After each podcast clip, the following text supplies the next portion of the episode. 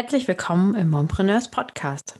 Du bist Mutter und Unternehmerin oder planst es zu werden? Dann bist du hier genau richtig. Mein Name ist Kerstin Mader und gemeinsam mit Helge Kotthoff sind wir die beiden Gesichter hinter der Mompreneurs Community. Wir zeigen dir hier in diesem Podcast den besten Content, der dich als Mompreneur weiterbringt.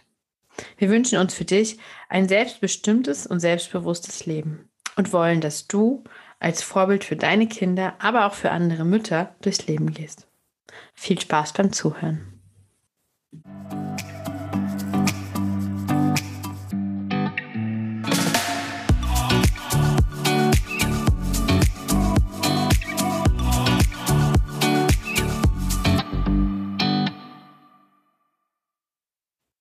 Guten Morgen, liebe Anne. Hallo, hallo Heike. Ja, wunderschön, dass du bei den Mompreneurs bist. Ich kenne dich ja jetzt schon eine ganze Weile und ich würde sagen, ich weiß auch ähm, sehr genau, was du tust. Stell dich noch einmal kurz der Community vor, die dich wahrscheinlich zum größten Teil noch nicht kennen. Wer bist du? Was machst du? Und vor allem, warum machst du das? Okay. Ja, also mein Name ist Anne Siebentopf.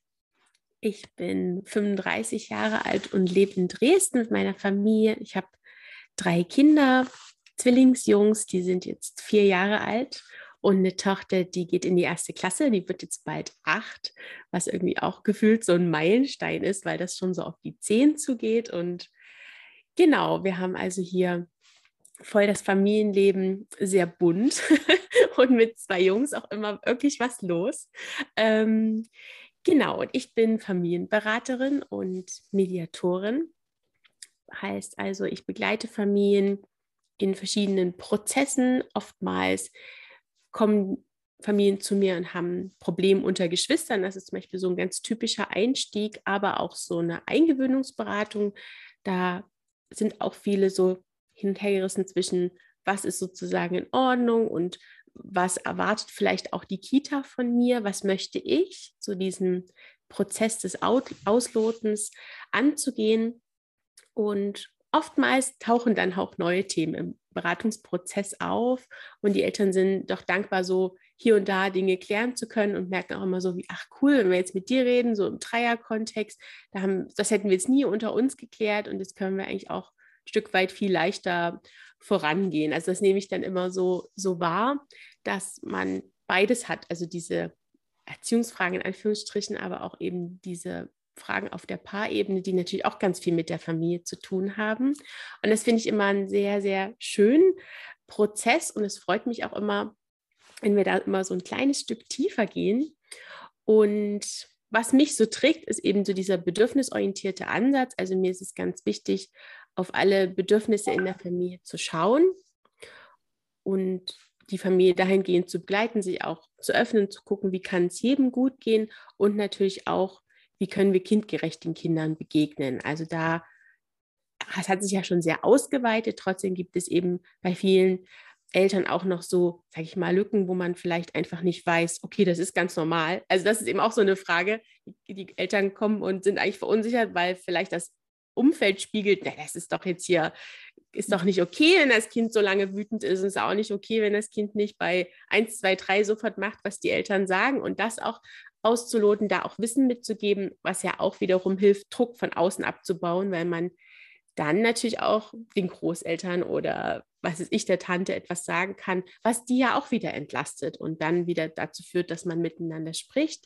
Also das ist etwas, was ich ganz viel mache Plus, dass ich Online-Kurse auch zu diesen Themen gebe, also zum Beispiel zur gewaltfreien Kommunikation, aber eben auch zum Thema Wut. Also alles ist vertreten und das wandelt sich natürlich auch immer mal, was gerade so wichtig ist. Mhm. Genau. Äh, und, Total spannend, ja. weil genau das Thema sprichst du ja jetzt schon an, gewaltfreie Kommunikation. Darum habe ich dich ja eingeladen, weil ich das Thema so spannend finde. Mhm. Und ähm, ich würde jetzt einfach mal behaupten, dass ähm, ganz, ganz viele ja, Mütter hier in der Community wahrscheinlich auch schon mal von diesem Konzept gehört haben. Aber so gefühlt wissen die meisten gar nicht so genau, was dahinter steht. Und darum habe ich gedacht, lade ich dich ein, weil du das in deinen Online-Kursen weitergibst und kannst uns das mal erklären, wie wir das wirklich in der Praxis umsetzen können. Weil ich finde, das ist ein Konzept, was wir ja nicht nur in der Familie, sondern auch ja an allen möglichen anderen Stellen einsetzen können. Und das finde ich eben so toll an diesem Wissen, was du ja gerade auch so gesagt hast, generell ähm, auch über kindgerechte Kommunikation und so, ne, dass es einfach voll den Unterschied macht, wenn wir da ähm, ja einfach Wissen auch aneignen über solche ähm, Konzepte und die dann umsetzen. Ich glaube, das ja, sorgt einfach für eine riesige Veränderung in Familien, aber auch in allen anderen Beziehungen, die wir so haben als Mompreneurs, oder? Definitiv. Das, das versuche ich auch immer zu sagen, dass wir, also weil, wenn Eltern zu mir kommen in die Kurse, wir besprechen das auch oft in den Beratungen, eben die gewaltfreie Kommunikation, ich auch so sage, das ist ja nicht nur bereichern mit den Kindern, sondern eben auch in der Partnerschaft mit Kollegen. Also das ist auf jeden Fall, was man als Mompreneur auch in alle Richtungen nutzen kann. Mhm. Und das ist sozusagen Kommunikationsart, ähm, die Marshall B. Rosenberg entwickelt hat. Und er ist ja selber Mediator gewesen und auch Psychologe und er ist mit sehr viel Gewalt aufgewachsen in Amerika, in Detroit. Er war Jude und hat jetzt eben in seinem Viertel sehr viel Gewalt erlebt, also sowohl körperliche als auch verbale Gewalt und ist dadurch immer an dieses Thema weiter herangerückt und hat sich gefragt, wie kann ich denn gewaltfrei kommunizieren? Also das war sein oberstes Ziel seines ganzen Lebens und er hat eben diese gewaltfreie Kommunikation entwickelt, die aus vier Schritten besteht. Und er spricht auch von Giraffen- und Wolfssprache, das haben auch viele schon mal gehört. Die soll eben sozusagen so symbolisieren die eine Seite, die ein bisschen sich verdeutlichen will, also der Wolf, der eben jault und klar aufzeigt, wo es Probleme gibt. Also mir geht es nicht darum, dass das die aggressive Seite ist, sondern wirklich die Seite, die zeigt, hallo, hier ist ein Bedürfnis, hier ist ein Problem und das möchte gesehen werden. Und das heißt, wir wollen das gar nicht loswerden, sondern wir wollen da hinschauen. Und dann können wir mit der Graffensprache darauf reagieren. Das heißt, wir schauen bedürfnisorientierter darauf und gucken, wie kann ich denn diesem Bedürfnis begegnen, welches Gefühl gehört auch dazu und was könnte es für eine Lösung geben, die wir gemeinsam angehen. Und das ist eben sozusagen auch das, was mir wichtig ist, wenn wir das als Familien machen, dass wir das Schritt für Schritt angehen und von diesem ersten bis zum vierten Schritt so ein Stück weit kennenlernen, aber es ist kein Dogma. Also wir können auch einzelne Punkte uns rausnehmen, die uns in diesem Moment helfen. Und das finde ich eben auch so schön. Man kann das natürlich sehr straight machen sozusagen, kann aber auch gucken, was hilft mir in welchem Moment und das nehme ich mir raus. Und dieses Grundverständnis, das finde ich auch an der GFK so schön, also kurz GFK, gewaltfreie Kommunikation, mhm. diese Grundannahme, dass jeder das Bestmögliche gibt. Manchmal ist das gar nicht so einfach, wenn wir jetzt gerade ne, im internationalen Kontext denken, zu denken, okay, gibt gerade wirklich jeder sein Bestes, das ist eine Herausforderung auch. Und ein Stück weit dieses, alle haben die gleichen Bedürfnisse. Also es gibt ganz viele Grundannahmen, die dieses Verbindende schaffen. Und das hat halt auch Rosenberg immer wieder versucht, das Verbindende zu sehen und sich miteinander zu reden und sich anzuschauen und zu gucken, wo gibt es da eben gleiche Bedürfnisse, was steht dahinter, welche Gefühle sind da. Und er hat zum Beispiel damit unheimliche Erfolge erzielt, zum Beispiel auch im Nahostkonflikt damals vermittelt, was ja zum Teil ja, wir wissen, dass alle unmöglich erscheint. Mhm. Und sozusagen bis ins Kleinste hat auch in Kitas und Schulen gearbeitet und ich merke eben auch, dass das immer wieder zu Veränderungen führt in diesem Online-Kurs, zum Beispiel in diesem Prozess am Anfang und am Ende. Dass man schon bei kleinen Schritten einfach sieht, okay, der Blickwinkel ändert sich. Und manchmal erzählen mir auch so Mütter, hm, also habe ich mal jetzt probiert, mein Mann hat mich so angeguckt und war erst erstaunt. Und es kam eine ganz andere Reaktion. Also dieses mhm. Provozierende, dass man sich so auf den Schlips getreten fühlt, fällt erstmal ein Stück weit weg. Und dadurch öffnet das so neue Türen der Kommunikation. Ja, mega spannend. Das, sowas finde ich immer toll. Also auch wenn, wenn man dann merkt, ähm, wenn man es wirklich in der Praxis umsetzt und es bringt halt eine Veränderung, eine positive. Ne? Ja. Ähm, magst du da vielleicht noch mal so, so ein paar Beispiele geben oder noch mal tiefer eintauchen, was du gerade erklärt hast mit dieser Wolfssprache und Giraffensprache. Also ich würde jetzt mal sagen, meine Kinder zum Beispiel können sehr gut diese Wolfssprache. Wie begegne ich dem? Erklär mal so ein bisschen oder vielleicht bringst du auch echt ein Beispiel, damit das ein bisschen klarer mhm. wird. Ja, also ich glaube, letztendlich können wir die Wolfssprache alle gut. Aber es ist natürlich gut, immer das, das von außen wahrzunehmen.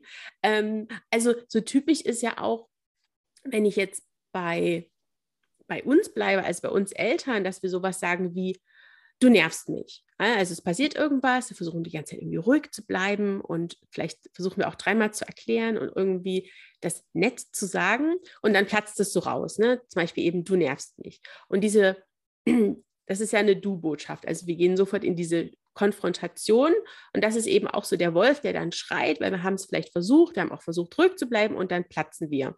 Und dann schreit eben der Wolf, indem wir dieses Bedürfnis, was dahinter steht, erstmal verbalisieren wollen. Du nervst mich. Wir sagen aber nicht, was wirklich unser Bedürfnis ist. Und das finde ich eben auch so gut, dass wir, wenn wir einsteigen mit der GfK, Schritt 1 ist beobachtendes Beschreiben. Und dann versuchen wir zu lernen, ganz konkret, aber neutral zu formulieren. Das ist ein Riesending.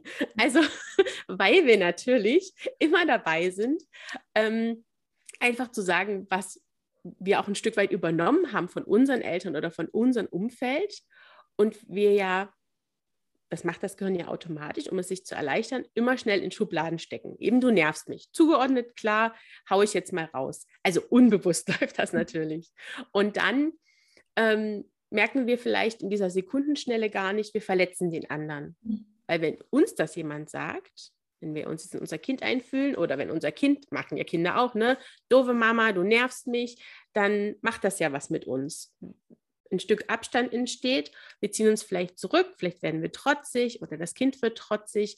Also das ist etwas, das bewegt ja trotzdem. Wenn wir jetzt sagen würden, du hast dich neben mich gesetzt und singst mir die ganze Zeit ins Ohr, ist das schon mal was ganz anderes. Also wenn wir sozusagen ganz klar sagen, was, naja, ist also der Klassiker, oder? Kinder setzen sich daneben, trällern einem ins Ohr, bewegen sich. Und wenn man das erstmal beschreibt, was passiert ist, dann, wenn man das gut macht, das braucht natürlich auch ein bisschen Übung, ähm, dann sagen die Kinder, innerlich erstmal, ja, stimmt, oder sagen es vielleicht auch laut, ja, okay. Und dann kann man da anknüpfen, weil die genau wissen, worum geht es jetzt hier. Mhm. Und dann können wir auch darüber sprechen, wie wir uns fühlen. Dann können wir vielleicht sagen, ähm, das macht mich jetzt gerade wütend. Und dann könnte ich vielleicht, wenn ich schon so weit bin, sagen, was ich gerade brauche. Brauche es vielleicht Ruhe.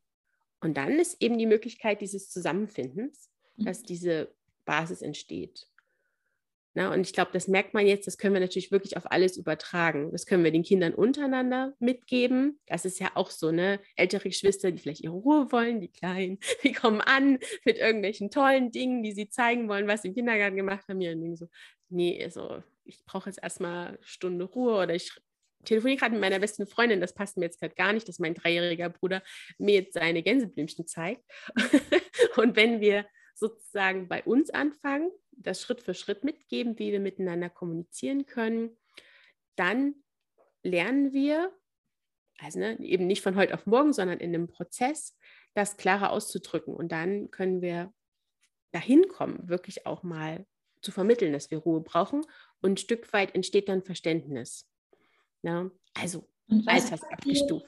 Ja, was passiert denn in, oder was würdest du empfehlen für Situationen, wo es auch schnell gehen muss. Also es gibt mhm. ja zum Beispiel, ähm, meine Tochter baut irgendwas total Schönes mit Lego oder so auf mhm. und mein Sohn rennt dann dahin und macht alles kaputt. Ja. So, dann stelle ich mir jetzt gerade die Frage, ähm, was passiert, wenn ich dann anfange, ich sehe, du machst gerade Neles schön aufgebauten Zoo kaputt oder so. Mhm. Ähm, es dauert dann ja manchmal länger, ja. würde ich jetzt vermuten. Mhm. Gibt es da irgendwie einen Hack oder, oder ist das wirklich einfach so, dass die Kinder sich dran gewöhnen müssen an diese neue Kommunikation, genauso wie die Eltern? Oder ähm, was würdest du da empfehlen aus deiner ja. Also ich empfehle trotzdem, gerade wenn es so schnell gehen soll, dass es schon, dass wir schon auch einfach erstmal Stopp und Halt sagen können. Ne? Also es mhm. gibt jetzt nicht, dass wir immer erstmal dieses Beobachten beschreiben, gerade in Gefahrensituationen. Also wir kennen das ja alle, ein Kind haut dem anderen Buch über den Kopf. Also natürlich ist es dann komplett in Ordnung, das nennt man schützende Gewalt, dass wir dann in dem Moment dazwischen gehen. Also nicht Gewalt im Sinne von, ne, wir packen ganz doll an oder wir hauen jemanden, sondern wirklich dieses, wir bauen irgendwie einen Schutz auf, stellen uns vielleicht zwischen das Haus, was gerade kaputt geht, und das kleine Kind, sagen mhm. Stopp und versuchen dann mit dem Kind zu sprechen, vielleicht kurz dem Älteren zu sagen, versuch's mal jetzt irgendwie kurz ähm, zur Seite oder irgendwie auf eine rettende Station weiter oben zu stellen und, und dann gehen wir ins Gespräch. Mhm.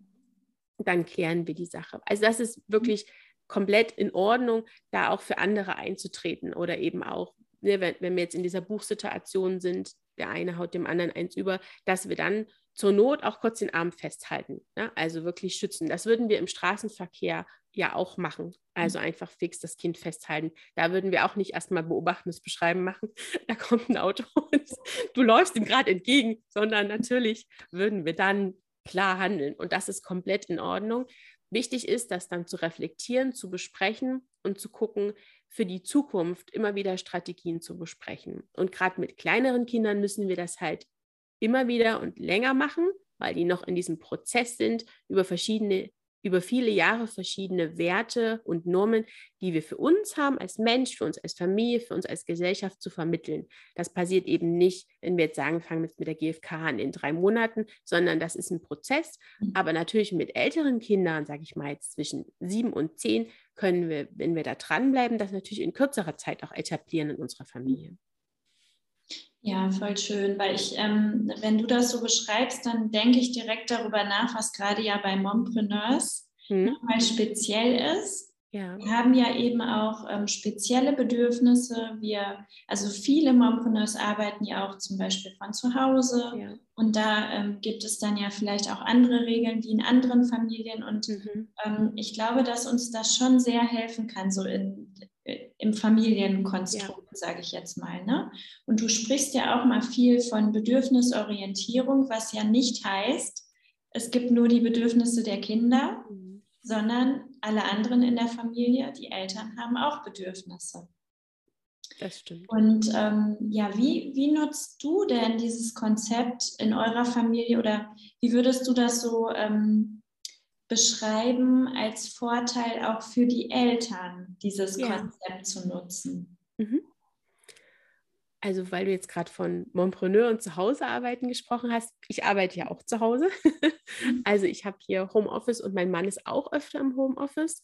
Der hat aber die Möglichkeit, auch auf Arbeit zu arbeiten. Und ich habe so wahrgenommen, dass es natürlich auch, jetzt sind die Kinder vier, aber auch schon mit zwei, das hat dann eine Weile gedauert, ähm, vielleicht so ja, zwei, drei Monate, als ich dann wieder angefangen habe mit Arbeiten, das zu erklären, ähm, wo ich jetzt gerade bin und wo ich arbeite und habe das eben auch immer wieder beschrieben, habe aber schon gemerkt, dadurch, dass, dass ich eben generell auf diese Art der, des Verständnisses zu, mit der Kommunikation unterwegs bin, also immer wieder versuche, den Kindern verständlich zu machen, wie fühlt sich der andere, ne, Empathie und Verständnis, dass auch dieses Verständnis für mich, wenn ich mal eine Pause brauche, das haben die Kinder auch schon relativ schnell gecheckt sozusagen und umsetzen können. Natürlich, wo sie zwei waren, war das vielleicht fünf Minuten für mich und jetzt ist das auch mal ein bisschen länger.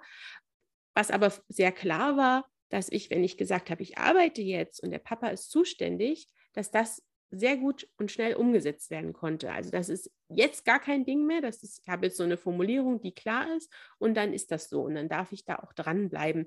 Das ist natürlich immer ausgenommen mit, wenn Kinder krank sind oder jetzt irgendwie sich verletzt haben oder so. Aber prinzipiell habe ich da schon gemerkt, dass ich das sehr schön finde, wenn man da dran bleibt und es immer wieder versucht zu erklären, dass das zum Beispiel klappt. Und das empfinde ich schon als Vorteil, dass wir eben gerade durch dieses Reflektieren und Besprechen die Kinder da gelernt haben, das nachzuvollziehen und dann eben auch anderen Freiräume zu geben, weil sie merken, sie bekommen ja auch ihre Freiraum für ihr Bedürfnis. Mhm. Ja, und ähm, ich kann mir vorstellen, dass es auch in der Partnerschaft viel ähm, ja, Vorteile hat, weil wir hatten das letztens noch im Mompreneurs Club, da war eben so dieses Thema, ähm, oh mein Mann, der, der macht eigentlich nie das, was ich mir wünsche. Also das war so dieses Thema. Und dann haben wir überlegt, wie könnten wir das denn verändern? Und wir sind nachher zu dem Schluss gekommen, dass total viele, die an dieser Diskussion beteiligt waren, ihre eigenen Bedürfnisse eigentlich noch nie wirklich formuliert haben. Ja. Ja, und wenn man das aber tut, erst dann kann sich ja eigentlich was verändern. Weil woher soll der Partner denn wissen, dass ich mir vielleicht wünsche, dass ähm, ja, er zum Beispiel morgens die Kinder wegbringt, damit ich morgens dann irgendwie auch mal anders in den Tag starten kann oder so. Ne? Jetzt mal als Beispiel. Ja. Da muss natürlich jede Familie schauen, ähm, was gut passt und was nicht. Aber letzten Endes fängt es ja immer dabei an, dass wir irgendwann unzufrieden sind und vielleicht so gar nicht wissen, warum.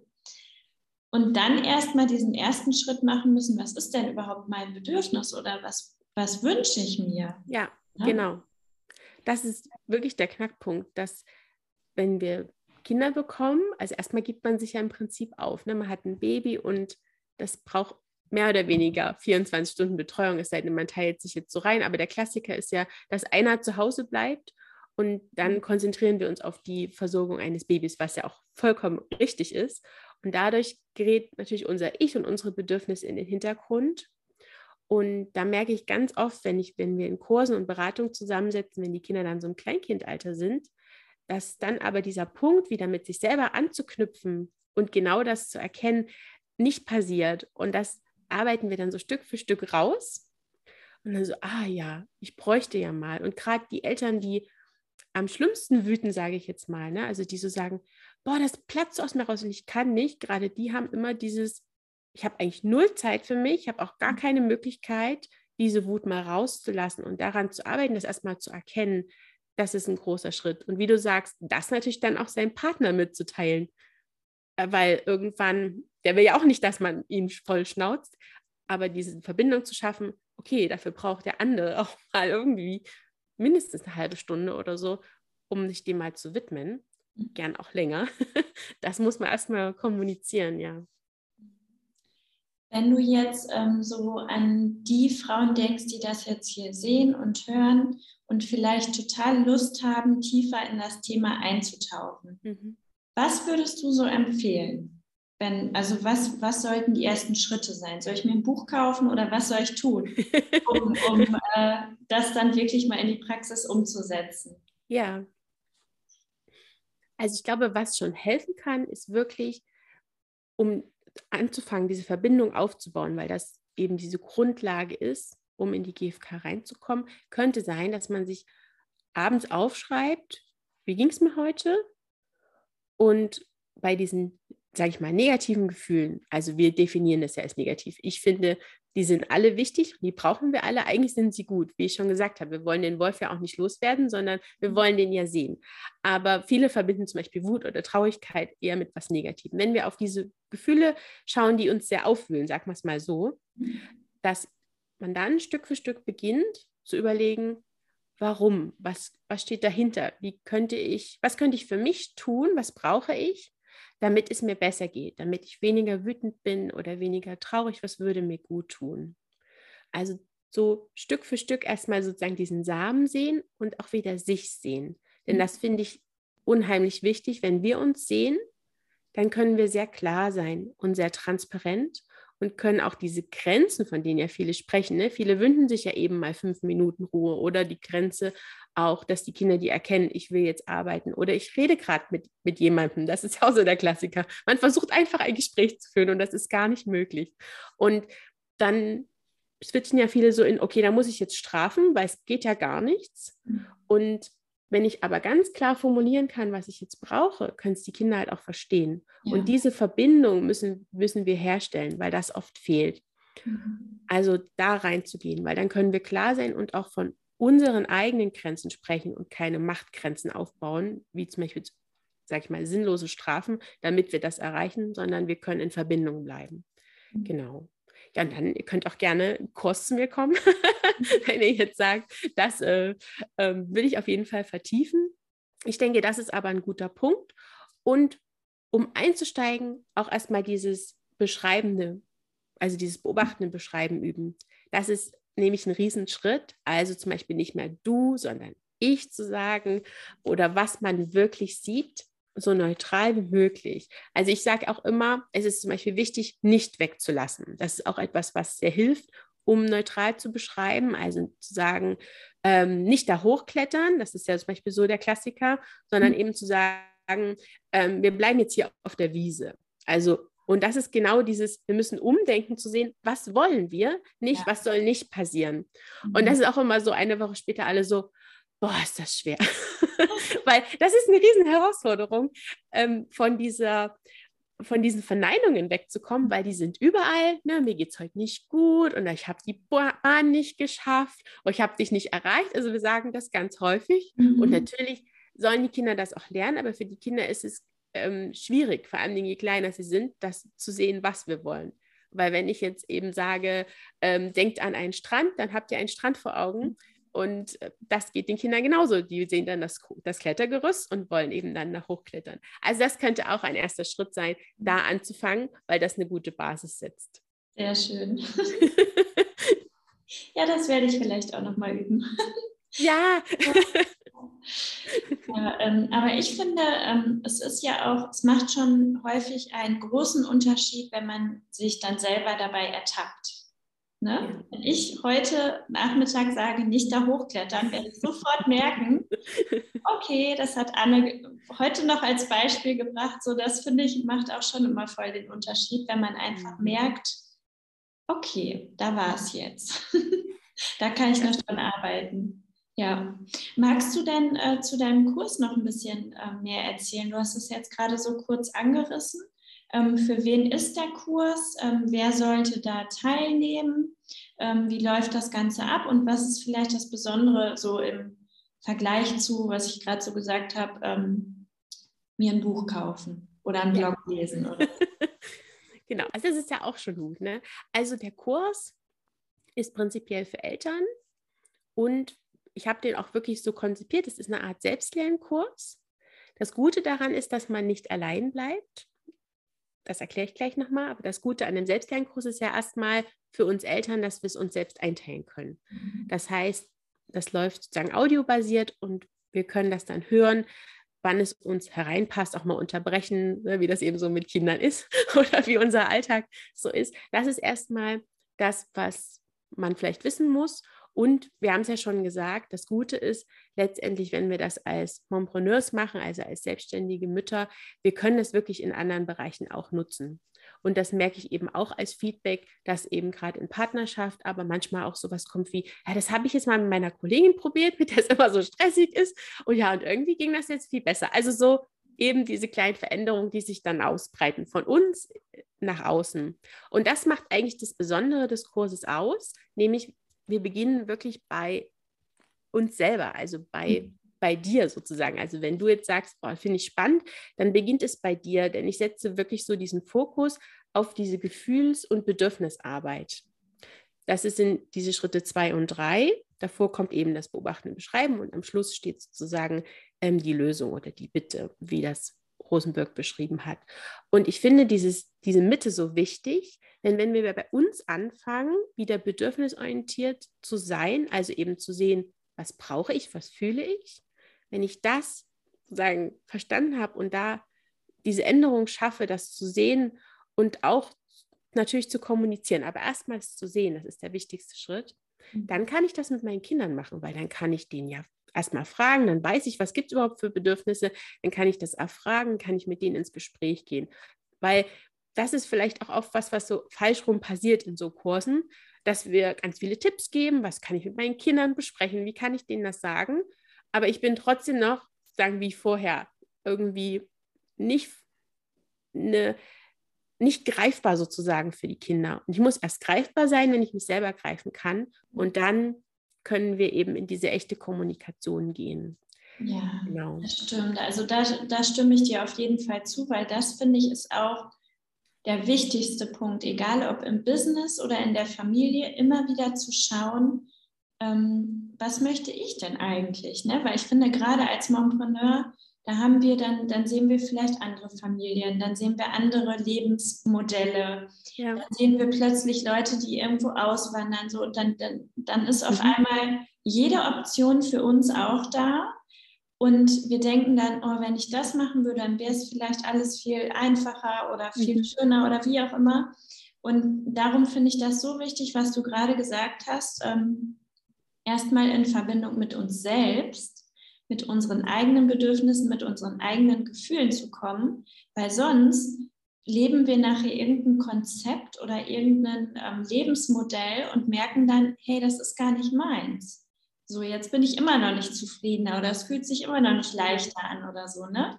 Und ähm, ja, das finde ich ist einfach, egal ob gewaltfreie Kommunikation oder nicht, das ist für mich echt so die Basis eines jeden Mompreneurs-Businesses, dass man da guckt. Genau, sorry, jetzt habe ich dich unterbrochen. Nee. Aber das ist ja, ja, genau, genau das, da stimme ich dir total zu. Genau, was wollte ich noch erzählen? Also er geht vier Wochen, passend sozusagen zu diesen vier Schritten.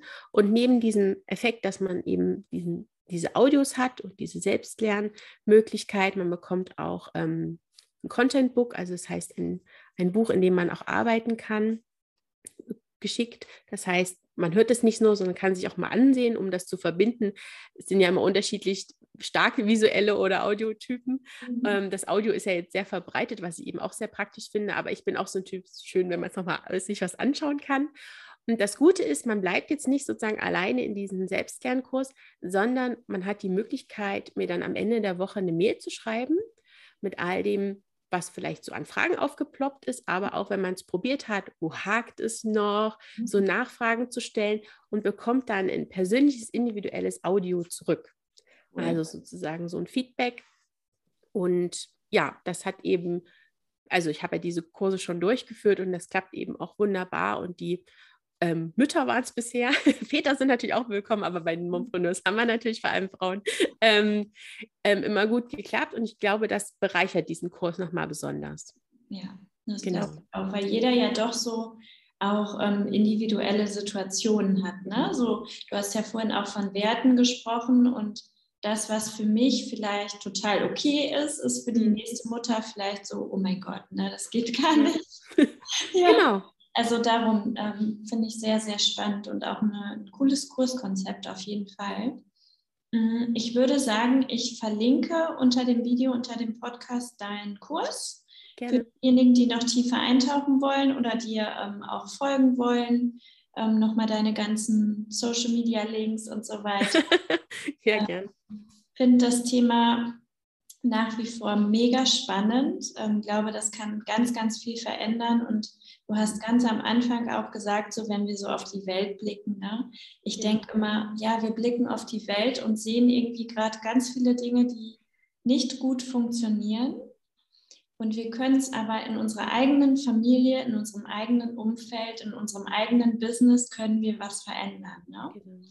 Und ähm, ja, auch wenn wir jetzt so Themen haben wie Krieg oder so, wie können wir denn Frieden schaffen? Und da ist, glaube ich, dein Tool so eins, was auf jeden Fall ähm, ja auch für Frieden, für, für harmonische Beziehungen sorgen kann, wenn man es dann wirklich dann auch umsetzt. Wunderschön. Definitiv. Schön. Ja, ich danke dir sehr und ähm, freue mich ähm, auf ganz, ganz viele Anmeldungen aus der Mompreneurs Community und wünsche dir noch eine wunderschöne Woche. Ja, vielen Dank, dass ich hier, hier sein durfte. Das wünsche ich dir auch eine schöne Woche und auch allen, die zugehört, zugeschaut haben. Vielen Dank.